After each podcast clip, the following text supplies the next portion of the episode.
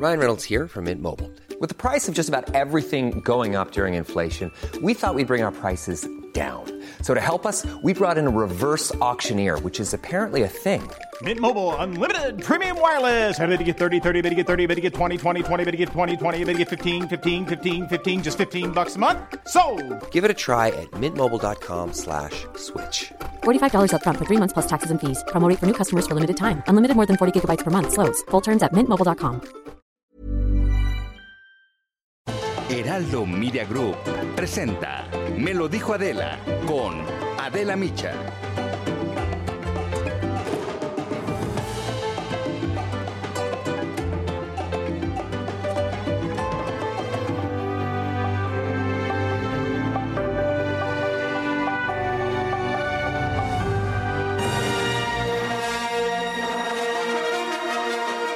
Mucho tiempo, en una galaxia muy muy lejana, se estrenó Star Wars, una cinta de ciencia ficción que cambió para siempre la industria del entretenimiento. Con sus 11 películas se ha convertido en una de las sagas de culto más queridas, famosas y revolucionarias del cine. Es una historia sobre la lucha entre el bien y el mal, entre la luz y la oscuridad, los Jedi y los Sith. La pelea entre la República y el Imperio muestra a lo largo de todas las cintas de la saga escenarios que recrean un extraño universo de razas, robots, personajes imaginarios y presenta planetas y universos cuidadosamente elaborados.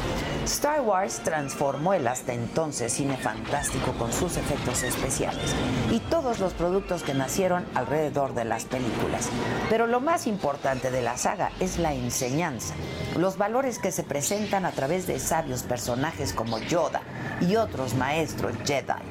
Por todo ello, es mucho más que un efeméride, es un mito cultural, una pasión y una forma de vida. Es una religión que iluminó y marcó la infancia de millones de niños en todo el planeta.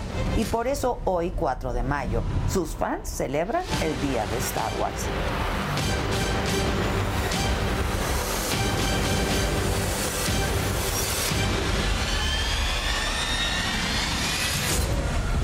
Que la fuerza te acompañe es la frase, casi mantra, que repiten los personajes de ficción de Star Wars creados por George Lucas para desear suerte cuando siguen caminos distintos o si alguno de ellos estaba a punto de enfrentarse a un desafío. El 4 de mayo de 1979, cuando el mundo aún estaba deslumbrado por la primera película de Star Wars, el diario británico, el London Evening News, publicó una nota en la que miembros del Partido Conservador del Reino Unido felicitaban a Margaret Thatcher por su reciente nombramiento como primera ministra del país. El mensaje incluía la icónica frase, que la fuerza te acompañe, May the Force be with you lo que aprovecharon los seguidores de la saga en todo el mundo para crear el Star Wars Day. I've been waiting for this day for a long time. Se realizan cientos de eventos en torno al mágico universo creado por George Lucas. Maratones de películas, lectura de libros, exposiciones, concursos de disfraces, reuniones virtuales. Las redes se inundan de Jedi, androides, soldados imperiales, todo para rendir homenaje a un fenómeno de envasas, una historia que ya forma parte del imaginario colectivo, el culto popular. 4 de mayo hay acontecimientos importantes. El 4 de mayo del 2015 los astronautas en la Estación Espacial Internacional vieron películas de Star Wars. En mayo del 2016 el entonces presidente de Estados Unidos Barack Obama y su esposa Michelle bailaron junto a personajes de Star Wars. Para sus seguidores, Star Wars ha cambiado sus vidas con ese espacio infinito de una galaxia muy lejana. Sus naves imperiales, los sables láser, los Stormtroopers con Leia, Luke, Han, Chewie, Obi-Wan, R2-D2, Darth Vader. I am the father. Las fantasías de sus juegos de niños se hicieron realidad con personas de carne y hueso. Fue casi una experiencia religiosa, insisto, de culto. Esta vez por segundo año consecutivo debido a la pandemia de COVID-19. Tal vez habrá que celebrarlo en familia, esperando días mejores, pero mientras tanto, que la fuerza los acompañe. y a mí también.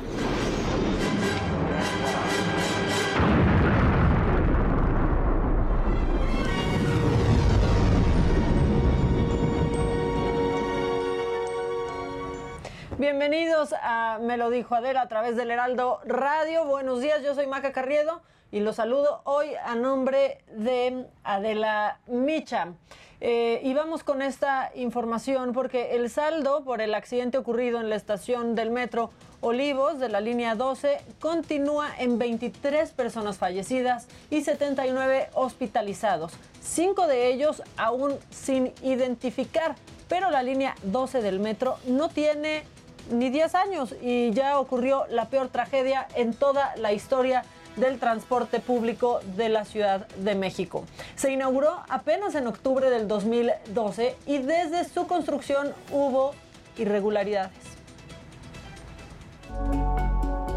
La historia de la línea 12 del metro de la Ciudad de México comenzó a escribirse en el año 2006 durante la administración del entonces presidente Felipe Calderón y la jefatura de gobierno de la Ciudad de México encabezada por Marcelo Ebrard. La también llamada línea dorada fue anunciada por autoridades capitalinas para atender la demanda de movilidad en la población al sur de la capital, un medio de transporte rápido e innovador que conectaría la zona de Mixcoac con la alcaldía Tláhuac el gobierno del Distrito Federal llevó a cabo la construcción de la línea 12 del metro, con la cual se generan una serie de beneficios que coadyuvan en gran medida a disminuir la brecha entre los niveles de bienestar y desarrollo de esta gran urbe. El proyecto se presentó el 8 de agosto de 2007 de manera oficial ante la población con el nombre de Línea 12 y fue el 30 de octubre del año 2012 cuando fue inaugurada con bombo y platillo por el expresidente Felipe Calderón, el entonces jefe de gobierno del Distrito Federal Marcelo Ebrard y Miguel Ángel Mancera, quien se desempeñaba como jefe de la policía capitalina. Esto es un proyecto inmenso para la Ciudad de México. Estamos hablando solo en lo que hace a la obra de cerca de 24 mil millones de pesos. Esa es la gran concentración de recursos y de esfuerzos que la Ciudad de México decidió hacer en torno a esta obra. Y una obra que está pensada para cambiar la movilidad en la ciudad pues, a largo plazo. La construcción de esta magna obra se vio opacada por diferentes irregularidades. Un año después, es decir, en 2013, se dio un hecho histórico. La línea fue cerrada debido a que existían fallas severas en la infraestructura. El entonces director del metro, Joel Ortega, señaló las deficiencias que tenía la recién construida línea 12 y en marzo de 2014 anunció la suspensión del tramo elevado de la línea para que se realizaran los estudios y correcciones necesarias.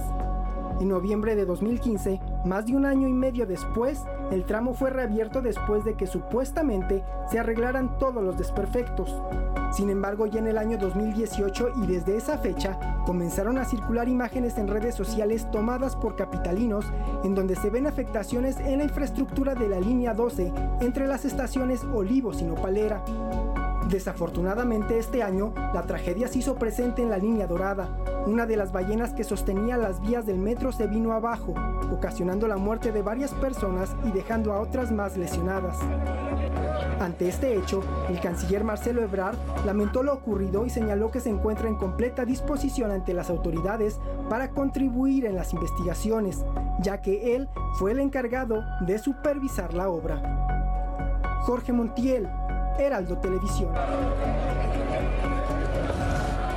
Bueno, pues hace unos minutos vía Twitter el primer ministro de Canadá, Justin Trudeau, le deseó pronta recuperación a los lesionados por la caída del metro de la línea 12 y se solidarizó con toda la gente de la Ciudad de México y escribió que mantienen a todas las víctimas en sus pensamientos. Así lo dijo Justin Trudeau. Pero ahora vamos con mi compañero Amado Azueta. Él está en Avenida Tláhuac, justamente frente a la estación Olivos, lugar en donde ayer ocurrió este terrible accidente que hasta el momento, repetimos, ha dejado 23 personas fallecidas. Amado, ¿cómo estás? Hola, ¿qué tal Marta? Efectivamente, un día triste para toda la historia del sistema de transporte colectivo. Estamos aquí desde la mañana y estamos viendo cómo ha estado evolucionando los trabajos para eh, pues levantar el, metro, este, estos tramos de metro que quedaron atorados a, gran altura. Hay una máquina eh, que, ya los está empezando a, extraer, lo tienen que hacer con mucho cuidado, hay que recordar que son de un gran tonelaje, además de todo el fierro retorcido y también pues eh, todavía reportan de manera extraoficial los, las personas que están haciendo las labores de rescate, nos comentaron que hay cuatro personas que todavía están atrapadas entre los escombros. Se trata de los autos que quedaron abajo de estos eh, fierros retorcidos, de estos...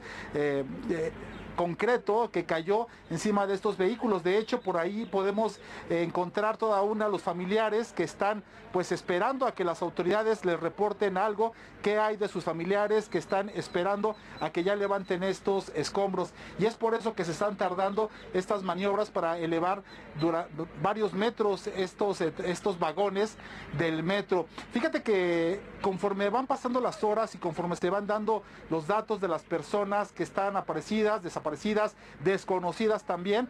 Ah, ya empieza a haber algunas crisis entre las personas, entre los familiares que están buscando a sus seres queridos. Por ejemplo, está el caso de Brandon eh, Giovanni Hernández Tapia, un pequeñito de 12 años de edad, que su abuela y su mamá pues están desesperadas buscándolas. Ya fueron a buscarlos a un hospital, ya fueron a otro hospital. En uno le dicen que, que ya está estable, pero no lo puede ver. Y en otro, le dicen que está, hay operación. Entonces la señora ya está en un punto de desesperación y hace rato, bueno, pues empezó a gritar aquí ante todos los medios de comunicación, este, le preguntamos y la señora Vaya tuvo una crisis nerviosa y esto pues es un poco de lo que estuvo eh, denunciando la señora, que no le dan datos de dónde podría estar su nieto. Escuchemos cómo sucedió hace unos minutos esta situación aquí en este punto donde se registró este accidente.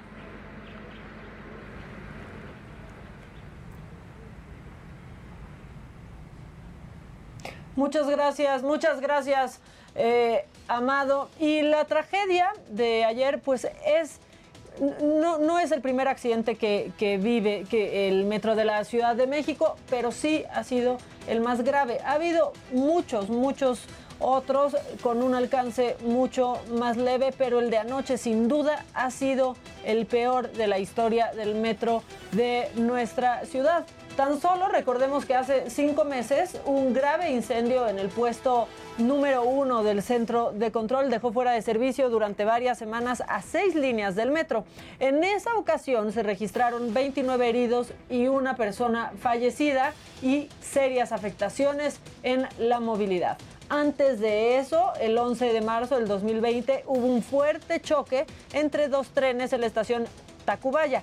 Esa vez hubo un fallecido y 49 heridos. El accidente fue atribuido en esa ocasión a un error humano de uno de los choferes.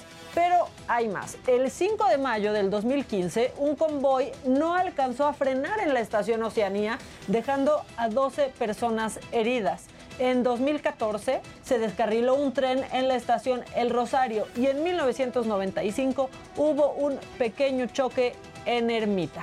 El 20 de octubre de 1975 hubo 31 muertos y un herido y 70 heridos, perdónenme, en la estación viaducto de la línea 2. Un convoy no alcanzó a frenar y se estrelló a toda velocidad con otro convoy. A partir de ese momento es que se implementa el sistema de pilotaje automático en el servicio. Pero ahora vamos con mi compañero. Eh, eh, ah, no, regresamos con Amado Azueta, ¿verdad? Que eh, tiene más información. Amado, estamos de vuelta contigo. Aquí, Mac. Gracias Marta, gracias Marta. Sí, te estaba platicando precisamente que los familiares que están esperando a tener conocimiento de qué está ocurriendo, que les den más información de dónde podrían estar las personas que viajaban en el metro o también las personas que están bajo los escombros, pues esto es lo que ocurrió hace unos minutos en un momento de, crisis que tuvo esta señora buscando a su nieto. Veamos eh, esta, esto es eh, un minuto de lo que ocurrió. Que no le hayan dado información. Por eso vamos a denunciarlo. Señora, vamos a denunciar, le dijeron. Vamos a denunciar a este gobierno. ¿Qué pasó, señora? ¿Qué pasó, señora? A mi nieto toda la noche y nadie sabe nada de él. Nadie sabe nada de mi nieto. ¿Cómo se llama su nieto? Giovanni Hernández. ¿Qué es lo que le han dicho, señora? ¿Qué le han Nada, que nadie sabe nada.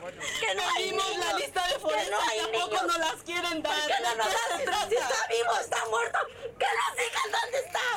Andamos todos. ¿Qué le han dicho los hospitales? ¿Con quién señora? viajaba ¿Cómo se llama, señora? Con su papá. Su papá está grave en el hospital. Ya lo encontramos. Pero a mi nieta. Brando Giovanni Hernández. ¿Cuántos años tiene su nieto, señora? 12 años. ¿Cómo se llama, señora? No me dicen No, ya nada. quiero que me digan dónde está mi nieto. Ya recorrí todos los hospitales.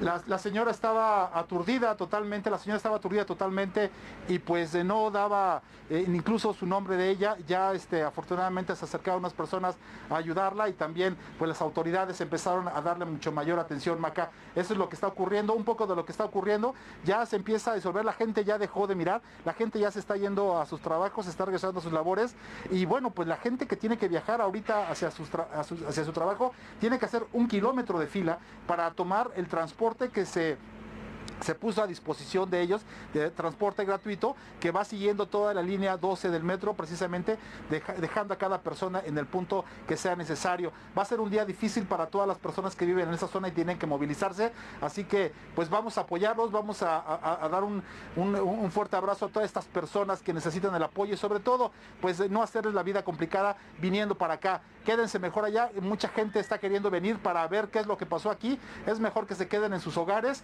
y bueno pues esto es lo que está ocurriendo en este punto de la Ciudad de México, Maca. Gracias, Amado. Pues sí, comprensible la desesperación de los familiares que, simplemente no saben, no saben en dónde están sus seres queridos. Pero bueno, en otros temas, durante el informe técnico eh, diario de la pandemia, el subsecretario de Prevención y Promoción de la Salud, Hugo López Gatel, habló de la variante de COVID-19 de la India, que ya está presente en nuestro país, y reiteró que no representa un peligro mayor aún para la situación de la pandemia en México. En el mundo no hay evidencia clara, contundente, de que estas variantes, ninguna de ellas, incluida la de India, son las que provocan epidemias más eh, grandes o agresivas. Que haya aparecido en México, hoy o hace unos días que lo presentamos, la variante de India, en un caso en San Luis Potosí, no cambia nuestra perspectiva de cuál es el riesgo de la epidemia en general y tampoco de lo que está ocurriendo en México. Eso dijo Hugo López Gatel y la Ciudad de México tiene la capacidad para vacunar a 700 mil personas por semana, por lo que se podrían vacunar a todos los adultos de 50 a 59 años de edad en la capital en tan solo dos semanas. Sin embargo, no se cuenta con todas las vacunas, así lo dijo la jefa de gobierno Claudia Sheinbaum, quien también informó que esta semana vacunarán a cerca de 650 mil personas, entre ellos a los habitantes de Gustavo Amadero, Milpa Alta, Coajimalpa y Magdalena Contreras. Depende de la llegada de las vacunas. Nosotros tenemos capacidad para vacunar eh, pues alrededor de 700 mil personas en una semana, en cinco días. Ese es el objetivo. Este, esta semana estaremos vacunando cerca de 650 mil y nosotros vamos a establecer una capacidad instalada, por llamarlo así, para vacunar a 700 mil personas en una semana. Dado que son 1.3 millones de personas, pues si tuviéramos las vacunas, en dos semanas vacunaríamos a todos. Bueno, y la Secretaría de Educación del Estado de Campeche informó que se registró un caso positivo de COVID, por lo que se activó el protocolo de seguridad escolar por COVID-19. Se trata de una de las 137 escuelas abiertas en Campeche en esta primera etapa de regreso a clases presenciales bajo un esquema mixto escalonado, la cual fue pues necesaria cerrar. 54 alumnos y dos docentes fueron enviados a sus casas durante 14 días que estarán bajo vigilancia y supervisión médica de los servicios estatales de salud. Bueno. Y anoche, en el panorama general de la pandemia, la Secretaría de Salud reportó 1.027 nuevos contagios para un total de 2.349.900 casos confirmados. Además, se registraron 112 nuevos decesos, con lo que el número de fallecidos ahora es de 217.345 personas.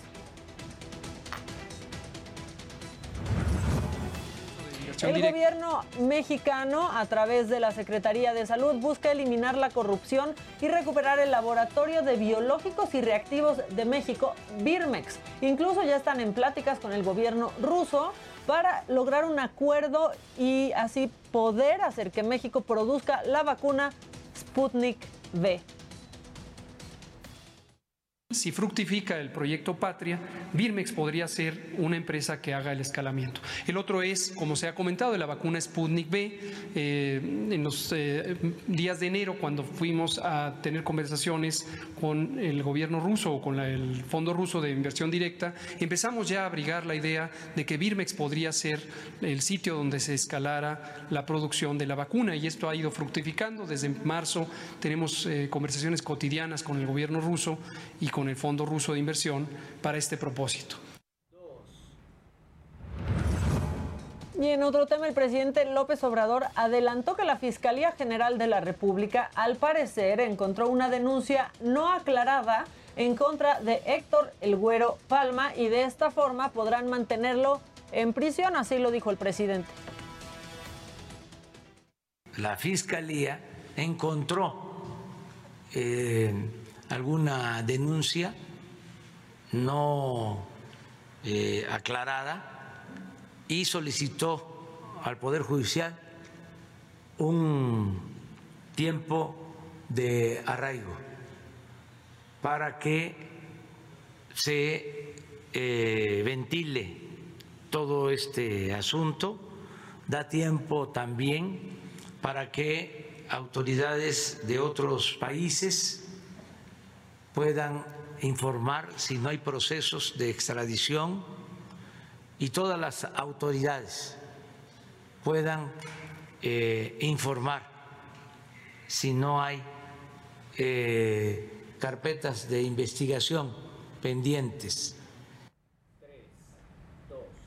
Y al teléfono tenemos a mi compañero Paris Salazar, que está en Palacio Nacional. Paris, una, una mañanera complicada hoy. Buenos días. Buenos días, Maca, amigas, amigos de Aldo de México. Así es, y esta mañana en Palacio Nacional, el presidente Andrés Manuel López Obrador lamentó este accidente que se registró anoche en la línea 12 del metro de la Ciudad de México. Dijo que es una triste noticia y envió su pésame a los familiares de las víctimas de este accidente y señaló que la postura del gobierno de la Ciudad de México será respaldada por su gobierno. Afirmó que no se ocultará información sobre este accidente, ya que la población tiene derecho a saber qué es lo que ocurrió. Por su parte, la jefa de gobierno de la Ciudad de México, Claudia Sheinbaum, anunció que se contratará a una empresa externa para realizar un peritaje técnico externo para determinar las causas por el que colapsó esta trave en la estación del Metro Olivos de la línea 12. Dijo que el peritaje será ajeno a las investigaciones de la Fiscalía General de Justicia de la Ciudad de México y que será una empresa especializada en transporte ferroviario y asuntos estructurales. Informó que 23 personas perdieron la vida y que 79 se encuentran hospitalizadas por este accidente y que se continúan las maniobras de rescate para rescatar a cuatro cuerpos todavía colapsados. De estos 79 personas que se encuentran hospitalizadas, 19 son mujeres y 60 son adultos, tres menores de edad y tres adultos mayores y todavía permanecen cuatro personas que se están rescatando de los eh, del colapso de, de este tren del metro. También señaló que hasta ahora no se ha cesado a ningún funcionario del metro porque se necesita tener antes este peritaje y conocer las causas exactas del accidente. Aseguró que este martes todas las el resto de las líneas del metro son seguras y mientras, mientras que también en esta conferencia el secretario de Relaciones Exteriores Marcelo Ebrard expresó su solidaridad con las víctimas de este accidente y dijo que se encuentra a disposición de las autoridades para esclarecer los hechos y es que el canciller mexicano se pronunció por determinar las causas y las responsabilidades de este que calificó el más terrible accidente que haya, se haya tenido en el metro. Y es que recordar que Marcelo Ebrard fue el jefe de gobierno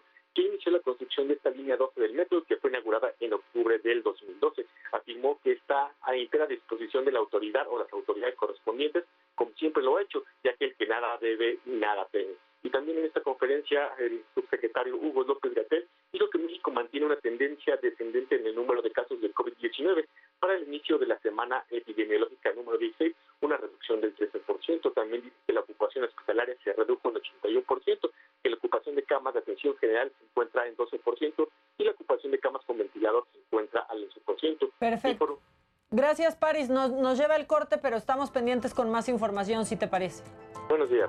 Gracias. Y al volver más sobre este terrible accidente en la línea 12 del metro de la Ciudad de México, los estamos leyendo. Nuestro WhatsApp está abierto. Estamos en Facebook, en YouTube y por supuesto por el Heraldo Radio y Televisión. Ya volvemos.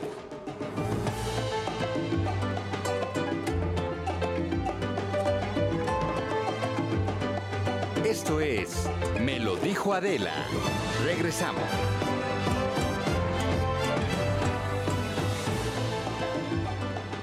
Heraldo Radio.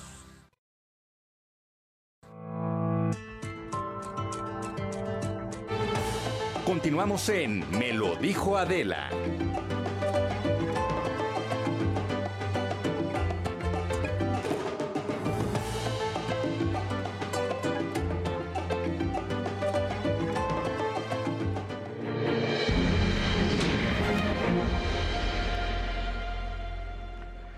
Buenos días amigos de Me lo dijo Adela, esto es Ruta 2021 y ahora estamos con Octavio Pedrosa, él es candidato del PRI, PAN, PRD y Conciencia Popular a la gubernatura de San Luis Potosí. Candidato, muy buenos días, gracias por estar con nosotros. Al contrario, Alejandro, buenos días y muy agradecido por este espacio, por esta oportunidad. Y si me permites, déjame comenzar por mandarle un afectuoso saludo a Adela, que sabemos que está un poquito indispuesta. Desde aquí nuestro gran afecto. Así es, un abrazo solidario para ella. Y bueno, cada día falta menos para la justa electoral y yo creo que desde mi punto de vista San Luis Potosí es una de las entidades donde va a haber relevo la gubernatura más interesantes en este momento en la campaña. ¿Qué Sí, eh, Alejandro, a 30 días prácticamente ya, eh, de mañana en un mes estamos en la jornada electoral y San Luis Potosí ha capturado la atención nacional en virtud de que es una elección distinta, porque es una elección en donde estamos contendiendo con reales posibilidades tres fuerzas políticas. Desde luego la coalición Sí por San Luis, PAN, PRI, PRD y Conciencia Popular, el Morena y el Partido Verde. La encuesta más reciente del Heraldo de México lo coloca un poquito más de cinco puntos arriba por sobre su principal contendiente del Partido Verde Ecologista. Sí, para nosotros esta información que genera el Heraldo eh, tiene un gran valor porque además confirma todas las encuestas que hemos venido nosotros construyendo, que hemos venido conociendo. Y esta es la tendencia, sin embargo, para nosotros es todavía insuficiente. Nuestro propósito es abrir más este margen para llegar al día de la jornada con un, con un buen diferencial que nos permita garantizar que va a ser un resultado incontrovertible. Si le parece, vamos a entrar con datos duros a la problemática de San Luis Potosí y a las propuestas que tiene usted para todos aquellos paisanos suyos que nos están viendo por el Heraldo Televisión. Por supuesto. La secretaria de Seguridad Ciudadana, Rosa Isela, dice que San Luis Potosí es la entidad donde más agresiones, más intimidaciones, más atentados han, han ocurrido en contra de candidatos. Si uno, uno se pregunta si eso pasa con las personas que están en el poder, ¿qué está pasando con los ciudadanos? Pues es un reflejo de una realidad que vivimos en San Luis Potosí que nos preocupa. Y por eso en ese sentido, dentro de toda nuestra plataforma de propuestas, la seguridad eh, cobra la mayor importancia, es la columna vertebral de nuestra propuesta. Queremos regresarle a San Luis Potosí esos escenarios de tranquilidad, de paz, de armonía, cuando la gente todavía podía salir a la calle, los campesinos podían transitar en las carreteras sin mayor riesgo. Hoy vive San Luis Potosí un escenario difícil en este sentido y mire, en voz de una eh, coterránea, bueno, pues esto es un indicador de que no se puede ocultar eh, una realidad y que tenemos que combatir como nuestra gran prioridad. Claro, es que la secretaria precisamente tiene sus orígenes en estas grandes tierras y dice que 36 personas que están buscando algún puesto de elección popular se han acercado a la Secretaría para que le brinden seguridad con escoltas y que ya más de la mitad ya lo tienen en este momento. Pues mira, eh, no tengo el dato con precisión, pero te puedo yo puntualizar que nosotros no lo hemos hecho. Yo sigo moviéndome pues con equipo propio de nuestro eh, grupo de campaña, pero no, no hemos solicitado seguridad, no hemos sentido la necesidad de hacerlo y en esta eh, línea nos vamos a conducir hasta el final de la campaña. ¿Qué es lo que le duele a los habitantes de San Luis Potosí, lo que usted ha estado escuchando cuando recorre las calles, las colonias, los barrios? ¿Qué es lo que más les duele? Te diría que tres grandes temas. Primero, el que acabo de mencionar. Hoy los potosinos no viven con tranquilidad, no viven seguros, se perciben, se sienten con un miedo a salir a la calle o a dejar tu casa, habitación sola. Hay un crecimiento importante en los últimos meses en los índices de delitos del fuero común. Por un lado, el tema de la inseguridad. Pero por otro lado, también desde luego la reactivación económica es una materia urgente para nuestro Estado. La pandemia, la, la crisis económica que ya venía presentándose antes de este flagelo, eh, ya venía castigando fuertemente a San Luis Potosí, pero hoy se ha acrecentado, hay un número importante de empleos que se han perdido. Hoy la gente no tiene la capacidad de llevar a casa pues el sustento suficiente. Y el tercero, muy importante, es el tema de la salud. Hoy los centros de salud en todo nuestro estado están en una condición prácticamente de colapso, no hay médicos, no hay medicinas y son los tres renglones de mucho mayor sensibilidad para los potosinos. Ha tocado uno de los puntos importantes, yo creo, para el país, para el mundo, que tiene que ver con los efectos de la pandemia. Hay expertos que dicen que es una situación de posguerra. Desde 1929 a 1940, con la famosa Gran Depresión, no habíamos resentido en la economía algo parecido. ¿Por dónde empezar en el Estado, en los municipios, a reconstruirnos económicamente cuando pues la pandemia nos ha desfondado en ese sentido? Yo te diría que esto hay que abordarlo en dos grandes vertientes. Uno estrictamente en materia de la salud por sí misma y por otro lado el fomento y el apoyo de las autoridades. El gobierno federal ha cancelado todos los programas en el campo, no hay créditos para los microempresarios. En este sentido, el Estado deberá de entrar de manera subsidiaria para apoyar a los pequeños negocios, a las pequeñas unidades familiares que contribuyen a la economía de, un, de una familia. Y en este sentido nosotros proponemos que debemos de voltear a ver a los negocios unipersonales, a los pequeños talleres, a las pequeñas tienditas, con una palanca para fortalecer la reactivación económica desde lo micro. Pero por otro lado también tenemos que hacer toda una estrategia para reactivar el tema de la generación de condiciones mínimas de salud en la población. También en este sentido creemos que se deben de modificar los criterios para la priorización de la aplicación de la vacuna. Si tú abocas tu esfuerzo para vacunar a los entes que tienen relación directa con la reactivación económica, por ejemplo, el sector turismo, el sector comercial, vas a tener al mismo tiempo un avance en el tema de la aplicación de la vacuna, pero colateralmente estás ayudando a la reactivación económica. Tenemos que verlo de manera dual, es una estrategia dual. Ahora, en medio de ese contexto que nos cuenta, es inevitable hablar de la relación estados con la federación. Este tema tan debatido que empezó en una federación de 8, 10, 12 gobernadores a los que les ha ido muy mal y que se les ha castigado desde el centro del país, hay que decirlo así, los mismos candidatos de Morena que se están vendiendo, eh, están vendiendo su proyecto, reconocen que cuando ellos lleguen va a haber el famoso teléfono rojo otra vez, porque va a haber comunicación directa.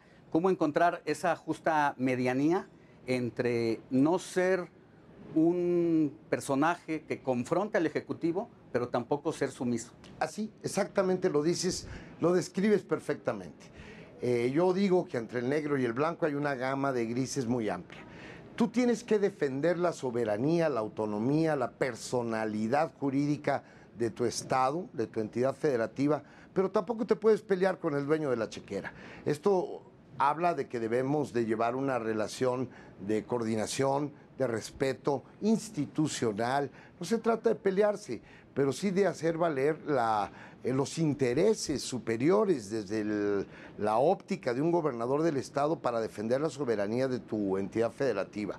Es decir, buscar ese equilibrio, nunca la sumisión, pero tampoco la beligerancia, tampoco una actitud eh, que me parece a veces busca la confrontación. Tenemos que llevarnos la fiesta en paz, saber trabajar en amplia coordinación con la federación, pero nunca eh, bajo la eh, férula de un control excesivo que está hoy atentando a un principio básico de nuestra definición constitucional que es el federalismo.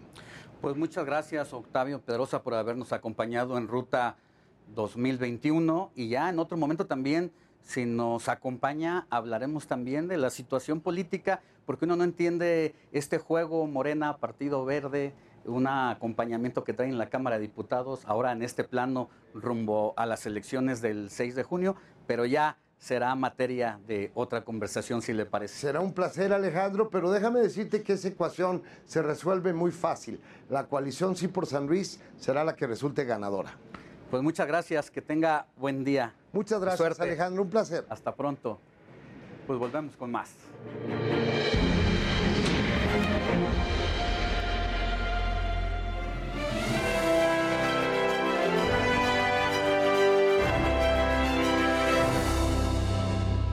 Querida Maca. y pone Y cara de galán. Rápido va, volteo a ver a la cámara, sí. Ya estamos de regreso, saludos en radio y tele. Jimmy, todo el mundo quiere saber qué te traes entre piernas. ¿Quieres saber qué me traigo entre piernas? Bueno, pues ah, ah, ah, no me digas que no extrañas ver el Chavo del Ocho o ver el Chapulín Colorado. Hijo, mi Yo era muy respuesta fan. va a caer mal, pero no. ¿Ah, sí? ¿No? ¿A la chimoltrufia? ¿A la chimotrufia sí? Sí. Los demás no. Pues justo le atinaste porque Florinda Mesa está luchando por los derechos como coautora de las obras de Chespirito. Eh, pues obviamente ella era doña Florinda y la Popis en el Chavo del Ocho. A mí me encantaba el Chavo del Ocho, yo lo veía desde chiquito con, con mi hermano y ahora resulta pues que está comenzando una pelea legal para obtener los derechos de las obras, diciendo que ella pues trabajó al lado de Chespirito toda su vida y los dos idearon el proyecto y además los dos invirtieron de su, de su dinero para que estos proyectos pues famosísimos y que les fue tan bien fueran posibles. Eh, ella se está asesorando con el, con el abogado Guillermo Puz, quien también es abogado de Araceli Arámbula, quien también es abogado de los hijos de Juan Gabriel y de puras este, pues estrellas bastante famosos, ajá, celebridades bastante famosas, y también busca la propiedad intelectual, la imagen y los derechos biográficos tanto de ella como de Chespirito. La bronca está en que los derechos ahorita los tiene el hijo de Chespirito, Roberto Gómez Fernández, y lo que pasa con Roberto Gómez Fernández es que Televisa ya no le, le llegó al precio para seguir transmitiendo El Chavo del Ocho, para seguir Sí, ya no está al aire. Colorado, y lo quitaron a nivel mundial. O sea, todos estos programas ya no existen, entonces... ¿Y ahora qué Mesa- hacen en Brasil? no tengo idea que hagan en Brasil sin el Chavo del Ocho.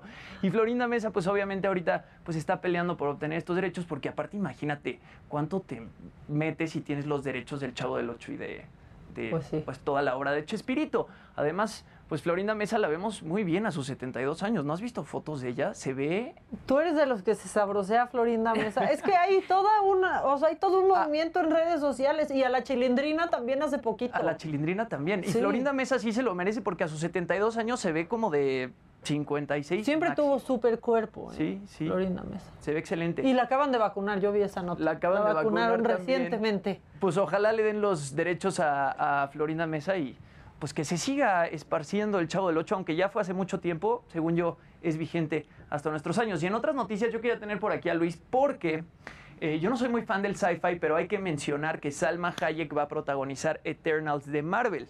Eh, el universo de Marvel está como en su cuarta etapa y acaban de anunciar pues el estreno de varias películas para este año, para el siguiente y para 2023 y una de esas es Eternals que va a protagonizar Salma Hayek de la mano de ni más ni menos que Angelina Jolie. Lo interesante es que esta película va a estar dirigida por Chloe Sajo, quien también este, dirigió Nomadland y ganó el premio Oscar a Mejor Dirección y se convirtió en la primera mujer que no es blanca en ganar Mejor Y Directora en los censuradísima en su premios país. Oscar. Eso ¿No? estuvo muy fuerte, ¿no? Qué triste Sí. que no la hayan reconocido en China, pero en fin. Eh, promete mucho Eternals y pues por ahí nada más mencionando hoy que es el, el 4 de mayo y que es el día de Star Wars, quizá Y puede de pasar... Luis G.I.G.. Y de Luis G.I.G., quizá puede pasar con Salma Hayek lo mismo que pasó con Diego Luna, ¿no? Que Diego pues realmente entró al universo de Star Wars y le está yendo súper bien y Salma Hayek ahora entra al universo de Marvel y pues espera que también padre. eh, le vaya muy bien. La película ya está en postproducción y se estrena el 5 de noviembre. Entonces, pues va a estar muy buena. Esta película sucede después de Endgame, que Endgame se convirtió en la película más taquillera de la historia, todavía por encima de Avatar. Entonces, pues buenas noticias para la actuación mexicana, muy bien por Salma Hayek. Y bueno, ya que estamos hablando de películas, Oye, Paramount. espérame, porque están muy sorprendidos por tu gusto por Florinda Mesa en nuestras ¿Qué redes. dicen? ¿eh? ¿Qué O dicen? sea, ¿Qué en? WhatsApp están diciendo y luego me dijeron, órale con tu amigo que se le hace hot. No, no. Florinda Mesa. ya están cambiándolo todo. O sea, Corrección, yo no estoy diciendo que me guste Florinda Algo Mesa, que tratar en terapia, Se Jimmy. ve muy bien, sí, ¿verdad? Ya tengo que ir a psicoanálisis. Mommy issues, Sí, sí, mommy sí, sí, issues, sí, aquí traigo algo ahí, diciendo. complejo de Edipo. Oye, bueno, ya que estamos hablando de películas, Paramount, ayer te contaba que eh, los Grammys pues quieren hacer todo este cambio de diversidad y cambiaron al, más bien eliminaron a su consejo secreto. Bueno, pues ahora Paramount también está entrando al tema de la inclusión y van a empezar a castear actores con discapacidades, porque muchas veces, o más bien en la mayoría de ocasiones, cuando sale este, un personaje con discapacidad en alguna película, lo sí, es alguien que no tiene una discapacidad. Es alguien que no tiene discapacidad. Entonces, pues hay muchos actores con discapacidad que se quedan sin estos papeles. Y nada más como dato, el 20% de la población americana vive con algún tipo de discapacidad. Entonces, Paramount, pues, se está abriendo y está siendo más inclusivo ahora que va a incluir a actores con alguna discapacidad dentro de sus casts. Bien, bien. Nada más como dato, todo el mundo se está como, este, pues está haciendo más inclusivo. Los Golden Globes también están buscando meter, este, pues a más miembros, eh, pues afroamericanos dentro del pool que escoge eh, las películas y los y, y los premios. Entonces, pues todo el mundo está tratando de ser un poco más Bueno, inclusivo. de hecho Disney fue nota hace, yo creo que un par de semanas, dijo que de pronto desecha muy buenos guiones por no ser lo suficientemente inclusivos. Exacto. Bien. Está, muy bien, ¿no? Para mí, yo creo que sí. Extraordinario. ¿Y me queda tiempo para otra cosa? oye? ¿Quieres una más, Jimmy? ¿Una más? ¿Una ¿Sabes más? No, voltea así Bueno, como, ¿qué dice na- el na- público? Échate una más. Venga, nada bien. más, nada más también, este, pues complementando lo que les contaba ayer de los Grammys que ya eliminaron al Consejo Secreto, pues The Weeknd volvió a salir y volvió a criti- criticar a los Grammys, dijo que están corruptos, que la confianza ha estado rota por tanto tiempo entre los Grammys y los artistas que sería un error levantar una, levantar una, una bandera de victoria, perdón. Eh, dijo que es un buen comienzo, pero que las cosas tienen que cambiar muchísimo. Él ya no va a mandar sus canciones a los Grammys y se viene nuevo disco de The Weeknd. The Weeknd habló en una entrevista y dijo que se viene un nuevo disco mejor que After Hours, así que los Grammys, pues ni modo, se perdieron la música de The Weeknd, mi maca. Que era la todo. canción del año. Era la canción del año. Blinding Lights fue la Sí. canción más escuchada Por- de 2020. Y en TikTok y por todos lados. En todos lados. Perfecto, modo. Jimmy. Muchas gracias. Gracias a ti, gracias a ti, mi maca. No, gracias Marta. a ti. Gracias a ti, a por venir. Mar- ¿Cómo me dijiste? Mi Marta. Eh, no, Marta, ahora sí. O sea, Amado, No. Amado me pasó a perjudicar que, que, que, le- que se cambie de, este, de estación. Ya le voy a decir Me Armando yo a él, ¿no? O Y a- sea, y a Daniel Manuel, ¿no? Y a Luis, ¿cómo le decís? pues no sé, pero si quieres, este, Charlie, quédate conmigo para Macabrón, ¿quieres? claro que sí. Échame, échame la cortinilla para ver a Adelita en la cortinilla.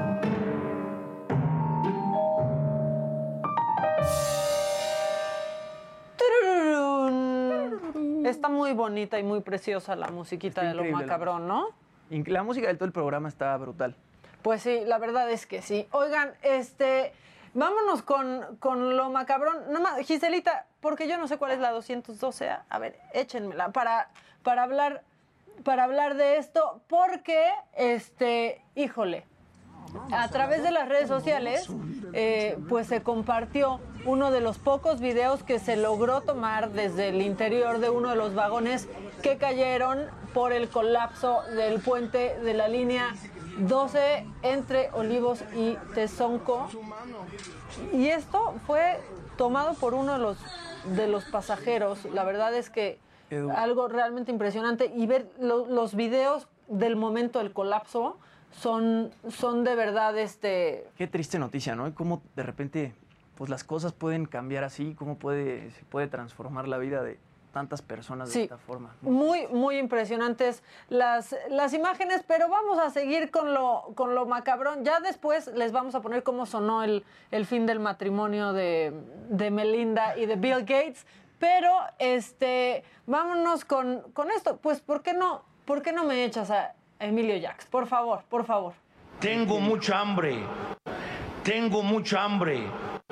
Tengo mucha hambre. Tengo mucha hambre. Gracias, candidato. La, la verdad, esta, esta cuenta que nos ha dado todo tipo de contenido, candidatos out of context en, en Twitter, este, pues así está pasando en los debates, ¿no? Y es que andan con todo, ¿no? Entonces México dice Emilio mágico. Jax que tiene, pues que tiene mucha Yo hambre. también tengo mucha hambre, Maca. Yo también. No desayuné nada hoy. Yo- ahorita, ahorita vas por un croissant si quieres, pero eh, esto que sucedió en unas playas de Veracruz, fíjense que es, es peluznante porque confundieron a una extraña medusa. Por favor, echen imágenes de la, de la medusa extrañísima para la tele. Vean nada más qué criatura tan extraña. Lo que pasa es que resultó ser un implante. O sea, resultó que era un implante que no sabemos cómo Oye, llegó ¿cómo? ahí. Esto sucedió en Coatzacoalcos, eh, Veracruz, en la playa Jicacal. Llegó flotando a la orilla y pues la gente asombrada, o sea, dijeron, ya nos tocó ver por fin algo radioactivo, vengan a ver esta peligrosísima medusa y resultó ser un, un implante que pues no sabemos cómo llegó ahí, o sea, no es como que se le salió a alguien, esperamos, ¿no? O Esperemos, sea, esperemos. esperemos que, que no, pero este, pues resultó que era un implante, no hay ningún tipo de medusa nueva del cual tengamos que estar este, pues alerta o que y estemos en más llegó peligro. uno de los dos. El otro se perdió por ahí. ¿O El- quién y solo llegó uno, Solo llegó exactamente, solamente llegó, llegó uno, entonces por ahí ande, alguien anda dispareja, ¿no? Este, y bueno, también les decía que, ¿cómo suena el divorcio de Bill y Melinda Gates? Dicen que, que suena así, échenlo. Ay, qué gachos son. O sea, Qué. Qué gachos son. La verdad, los chistes no se hicieron esperar con esto del divorcio. Bueno, primero hablando de cómo se van a dividir toda esa, esa lana. ¿Cómo se la van a dividir? ya, ya dejen ese sonido para siempre. O sea, y yo decía, a ver, pues que le den control al suprimir, a ver qué le pasa, ¿no? Al matrimonio. Control Z, ¿no? Así Sí, control Z, ya, cerrar, cerrar, cerrar. Qué triste. ¿Cómo suena? ¿Cómo suena? Bueno, ahí está. ¿Ves? Qué bonito. Qué bonito. Bueno, pues son, es una fortuna de 174 mil millones de dólares y que decidieron que a sus hijos, ese es como un trascendido, tienen tres hijos, a cada uno le tocará 10 millones de dólares y lo demás se va a destinar a distintas causas y van a seguir ellos con pues su- sus actividades filantrópicas. Van a seguir así, haciendo- en equipo, seguirán haciendo equipo, pero a cada uno de sus hijos pues 10 millones de dólares, que Pues suena poco. ¿no? Si eres este Suena poco, Bill pero te, pones a pensar si son 200 millones de pesos. Ahora, se confirma que no puede controlar con chips, si no algo hubiera hecho Bill Gates con, eh, con ¿no? con. Melinda. Qué, qué, qué, qué triste, ¿no? Que se divorcien así. Pues sí, la verdad sí. Y fíjense que hay un escándalo de vacunas VIP. Por suerte, no es en nuestro país, eso fue en Paraguay. Hay una senadora, pues renunció por este escándalo porque hay una lista de 500 nombres en la mira. El ministro de Salud de Paraguay, eh, pues ya ordenó justamente este lunes una investigación por presuntas vacunaciones irregulares. Las autoridades dicen que son 500 personas las que se habrían beneficiado vacunándose antes de que les tocara, entre ellas varios dirigentes políticos. Esta senadora que renunció, pues tuvo que reconocer el hecho y fue que presentó ya su renuncia al cargo. O sea, se viene gacho, pero lo más importante de esto es cómo se enteró la gente. Lo que pasa es que desde, desde Estados Unidos, un chavo fue el que se encargó de publicar esta lista. Fue, fue quien, lo, quien lo filtró. Órale. Sí, está, eso sí está bien macabro. Todos estos temas de la vacunación, qué fuertes, ¿no? O sea, en unos. O sea, estos que se están vacunando a destiempo, luego el macabrón que nos pasaste que la vacunan doble, luego aquí que no Pues le sí. inyectan nada. No, y macabrón, macabrón, esto porque pues un cuate quiso asaltar un McDonald's exigiendo nuggets de pollo, pero le dijeron que no porque era desayuno y que no le podían dar nuggets. Ahí estamos viendo el video, todo quedó, todo quedó grabado, se fue con sus pues se fue con sus hot cakes y su, hot y su juguito y de ahí directo a la cárcel, un poco pues un poco hábil, ¿no? Este, este ladrón. A mí me encanta ver historias de ladrones tontos, que generalmente son todas, ¿no? Por lo menos a esa hora había O hash sea, brown, ¿no? Exacto, se fue con su papita hash brown. Nosotros nos vamos a ir a un corte. Esto es Me lo dijo Adela. Y ya estamos listos con más información porque viene, uy, viene Trapostrendo a platicar de muchas otras cosas y por supuesto nuestros abogados de cabecera. Regresamos con más.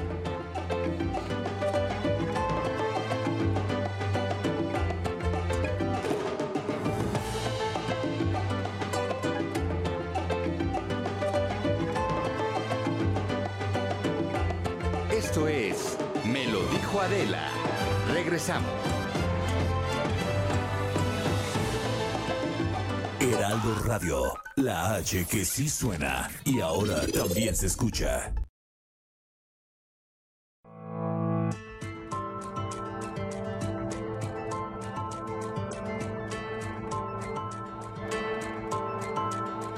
Continuamos en Me lo dijo Adela.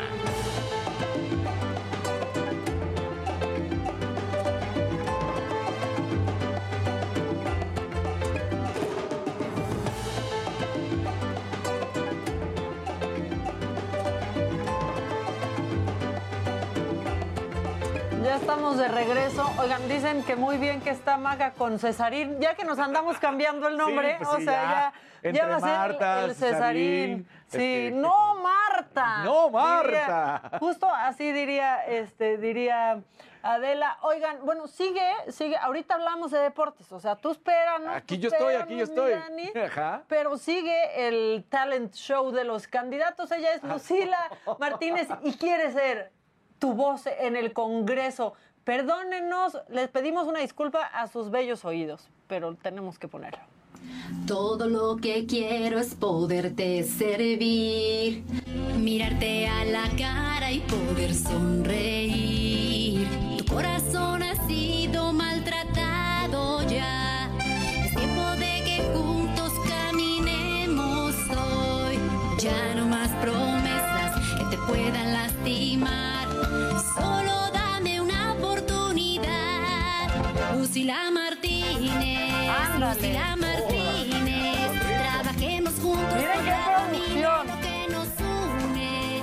Si tú quisieras contar conmigo, dame tu voto el 6 de junio para ser Lucila Martínez, Lucila Martínez. Trabajemos Dijimos que no íbamos a bailar en este, No, ¿qué onda en este programa, pero es que con Lucila Martínez no se puede. Oye, pero ¿quién le habla? No sé qué se hizo. Y yo No, quisiera decir que como cantante es muy buena política, pero no sé. O sea, Todavía no sabemos, ¿no? Todavía no sabemos. Bueno, ya quedó claro, es Lucila Martínez. Y lo que quedó claro también es que no canta. No, no canta nada. No canta, es que Pero no además canta. ahí es donde dices, oye, a ti sí te podrían echar la mano, sí podrían hacerte eh, loops, este, no sé, tantas cosas en producción para que no se oiga así. O no cantes O no porque no quieres ser cantante. Quieres tu lugar en el Congreso. Exacto. Pero bueno, y esto está bien macabrón porque una mujer dio a luz en pleno vuelo sobre el Pacífico, se hizo viral en donde todo se hace viral, que es en TikTok, y pues Delta confirmó, confirmó que nació un bebé en un vuelo que iba de Salt Lake City a Honolulu. Eh, había ahí un médico eh, y las enfermeras pues tuvieron que ser las azafatas, ¿no? Sí. Eh, dijeron, ya cuando vas en un avión y preguntan que si hay un médico, ya sabes que algo está pasando. Es una, eh, de verdad es una de las cosas más angustiantes que puede pasar en, un, en un vuelo. Esto no fue tan angustiante. Aquí hay aplausos, el piloto lo, lo anuncia. Y de pronto cuando se hace viral esto, pues en redes sociales lo que le dicen a Delta es, ¿por qué pudo viajar una mujer a punto de, de dar a luz y respondieron que ellos no imponen restricción alguna para volar si estás embarazada y no exigen certificado médico para que puedan viajar. Así lo dijo en la página web y ponen, si vas a viajar después de tu octavo mes, es una buena idea consultar, pues sí, tal vez, Sí, ¿no? sí. Consultar con tu médico para asegurarte de que el viaje no está restringido. Hubiera sido un buen detalle. O sea, si ella es la, la necia en que dice, pues yo me subo al vuelo, porque seguramente el doctor quiero pensar que le dijo, no, no puedes preparar. Bueno, si es que le preguntó al doctor, Si es que le ¿no? preguntó. O nomás viajó. Pero aunque Delta no lo prohíba, tendría que decirle, oye, un poco de coherencia, como que estás en fechas de Sí. dar a luz, no creo que sea lo correcto. Sí, no tendrás otro plan. Exacto. Oigan, y en redes sociales también ha circulado este, este video y para los que están en la radio se los cuento, está un grupo de jóvenes en el centro de San Luis Potosí, en la calle, platicando debajo de la banqueta, cuando de pronto llega una pick-up y los, los atropella.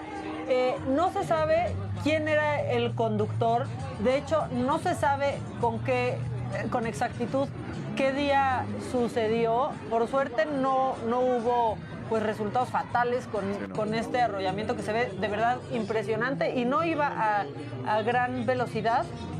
Lo que sí es que no debería de haber estado abierto un bar por eh, pues la- las restricciones sanitarias y el semáforo epidemiológico que no tienen pues todavía permitido operar los bares en San Luis Potosí. La Fiscalía eh, de San Luis pues ya eh, informó que tuvo conocimiento de este hecho hace un par de semanas, pero que no hay denuncia sobre el caso. Sí, no hay denuncia y como también estaban en un lugar que no debería de estar abierto, pues quizás por eso simplemente Si te das cuenta, no como que la camioneta viene lento, pero los entra, ve, ahí le acelera. Sí, o, o sea, Sí. así como de súbanse a la banqueta o, o qué habrá querido hacer, quién sabe, pero, o sea, la acelera cuando ya los tiene bien puestitos, ¿no? Para darles. Pues sí, la verdad es que sí, como que se ve que agarra, que agarra velocidad. Pero bueno, eso sí está eh, macabroncísimo. Muy macabro. Pues sí, vamos con más.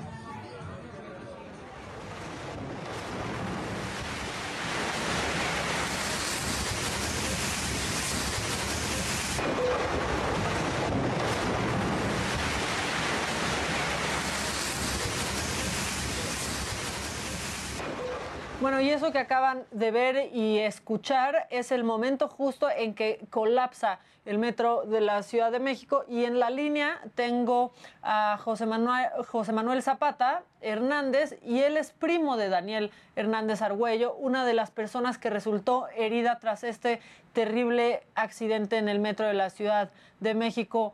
José Manuel, ¿cómo estás? ¿Lo tengo? No, no, no lo, no lo escucho, lo están conectando. Vamos a, a platicar con, con él. Antes decirle pues que, que lo sentimos mucho, queremos saber el estado de salud de, de su primo y en dónde está él en, en este momento. Por favor, en, en cabina que me, que me, que me avisen porque creo que estamos teniendo problemas de, de conexión con él, pero en un momentito más vamos a, vamos a retomar esta, esta llamada. Mientras tanto, Dani, los deportes. Eh, eh, Es un momento complicado, la desesperación, como bien lo estás diciendo, entonces no es, no- es tan fácil. Pero bueno, tenemos que hablar de lo que está pasando. Veía los Juegos Olímpicos, que estamos ya prácticamente a unos cuantos meses de que arranquen. Corea del Norte, como todos sabemos, tienen pues estos encontronazos y esta situación en la que no tienen nada de buena relación con Corea del Sur. Entonces Corea del Norte se baja de los Juegos Olímpicos en una situación en, rumbo Qatar 2022, aquí ando eh, rumbo Qatar 2022, porque le faltaba un partido para calificar a, Qatar, ¿no? Para seguir con estos puntos. Pero le mandan decir que debido a la pandemia se tiene que realizar en Corea del Sur. Y entonces Corea del Norte dice, no, ellos ponen pues un- una situación que no es ningún pretexto y dice, debido a la pandemia no creemos que la seguridad sea la correcta, la seguridad en cuanto a salubridad en Corea del Sur, no queremos que vuelva a haber un recontagio en nuestro país y por eso nos bajamos del Mundial de, Qatar, no vamos a participar, pero viene esta situación, Maca, de que es por esa situación real o están claro. diciendo no queremos ir a Corea del Sur a tener nuestros últimos partidos que no tienen nada que ver con que sea una visita a Corea del Sur, sino más bien son los que le tocaba jugar en Corea del Norte pero lo pasan a Corea del Sur. Entonces, bueno, pues por esto dicen que hasta ahí llega su participación y no van a estar más en el Mundial de Qatar 2022. Uy, oye, y hay mexicanos también ya calificando, ¿verdad? Exactamente, ya hay mexicanas calificando, esto lo, lo, vamos a platicar porque hay mexicanas que calificaron junto con hombres en los clavados en la plataforma de 10 metros, cuatro plazas que se aseguran ya en esta situación, en la cual pues da una alegría constante porque ya empiezan a ser lugares que México necesitaba, entonces con esto pues ahí estamos viendo, justamente son dos hombres y son dos mujeres, son la plataforma, lo consiguen Ale Orozco y Gaby Agúndez, consiguen en la plataforma de 10 metros y en la rama varonil fue Iván García y Randall Willers los que consiguen estar ya en lo que es Tokio 2021 que pues es la realidad, ¿no? Porque aunque es Tokio 2020, pues es Tokio 2021, Permanece ¿no? como... Sí. El nombre se mantiene como Tokio Tokio, 2020, 2020, ¿verdad? aunque Qué es en el rareza. 2021. Sí, es muy raro, ¿no? Tokio 2020. Pues ya le hubieran hecho la adecuación 2021, pues es la, Sí, la- la de verdad. cómo es. Entonces, estas cuatro plazas para México en los Juegos Olímpicos son muy importantes, es muy bueno lo que está sucediendo. Cada vez más vamos a ir haciendo pues el recuento de los atletas mexicanos que ya tienen su lugar asegurado y que van a estar justamente en esta justa olímpica, la máxima justa que se vive en el verano y estamos a unos cuantos meses, ¿no? Entonces, muy buenas noticias, sin duda alguna. Y ahora te traigo dos notas este, para jugarle a lo macabrón y para pegarle a Jimmy, que tanto anda buscándolo y todo. Estás en tu Gracias, programa, gracias. Dani. Pues resulta que Arten Ziuba es un delantero del Zenit de San Petersburgo. Pues, ¿qué crees? Ganan y va a subir su medalla de campeón disfrazado. Míralo. De Deadpool. De Deadpool. Así agarró y dijo, pues yo, así es como recibo mi medalla. ¿Cuál es la historia detrás del disfraz?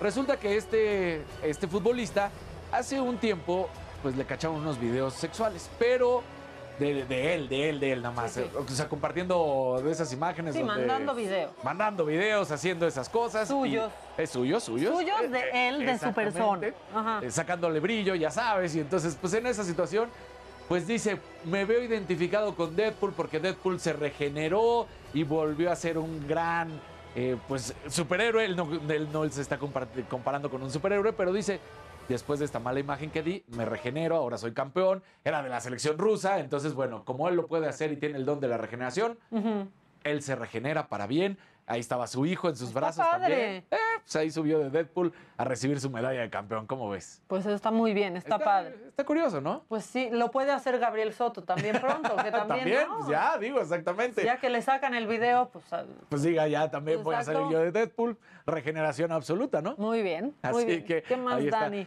Y bueno, justamente. ¿Algo más? Sí, una, una más, una más. Ya digo. estás. Pues resulta que hay una relación bilateral que ya sabemos en la NFL con México porque vienen a jugarse partidos, pero también para darle oportunidad a las promesas del fútbol americano. Bueno, pues ahora es el turno de Alfredo Gutiérrez que se une a las filas de los 49 de San Francisco para esta temporada. El exjugador de los Borregos formó parte del programa internacional de jugadores de la NFL. Gutiérrez es liniero ofensivo. Nada más ahí te va, ¿eh? Mide 2 metros con 8 centímetros. Chaparrito. Sí, sí, sí, así es, como ves. Pesa más de 150 kilos.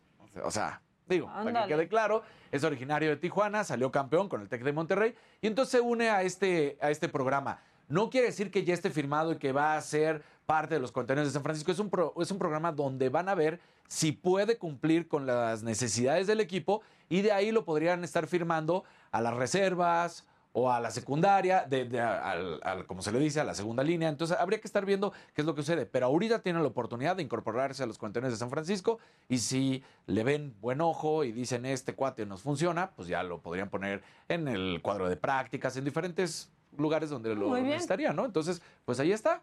¿Cómo ves? Pues muy bien, Dani. Muchas gracias, Gracias. por la información, pero bueno, quédate aquí. Aquí me quedo, aquí me quedo. cosa, ¿no? Claro que sí, por Ya supuesto. estás. Y vamos a retomar, porque ya está en la línea telefónica José Manuel Zapata Hernández. Como yo se los había dicho, es primo de Daniel Hernández Argüello y es una de las personas que resultó herida tras este terrible acci- accidente del metro en la llamada línea dorada.